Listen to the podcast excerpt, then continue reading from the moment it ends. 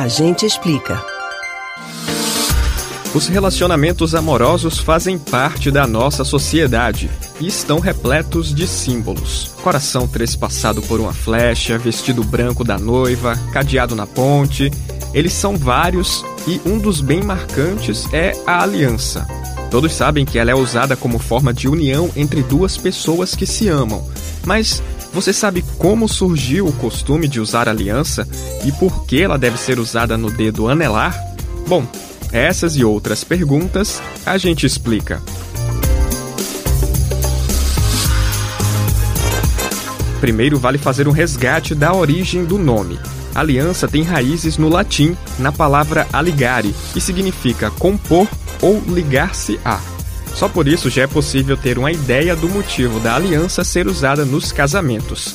Ela simboliza a união ou ligação de duas pessoas. Geralmente, a aliança de casamento é usada no dedo anelar esquerdo. Na época do Império Romano, as pessoas acreditavam que nesse dedo passava uma veia chamada damore, ou veia do amor, que ia direto ao coração.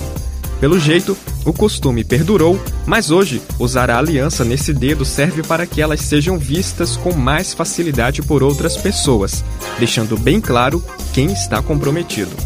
Além de Roma, no Antigo Egito, os faraós usavam a aliança como forma de união para a eternidade.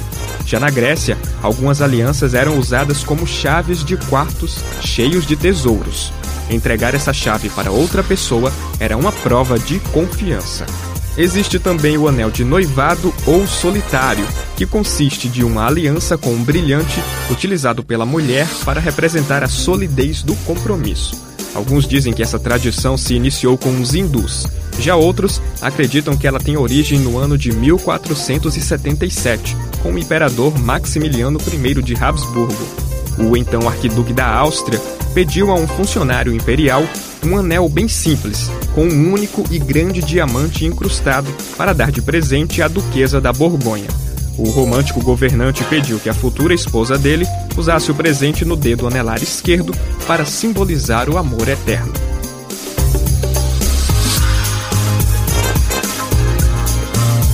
Você pode ouvir novamente o conteúdo do Agente Explica no site da Rádio Jornal ou nos principais aplicativos de podcast: Spotify, Deezer, Google e Apple Podcasts. Max Augusto para o Rádio Livre.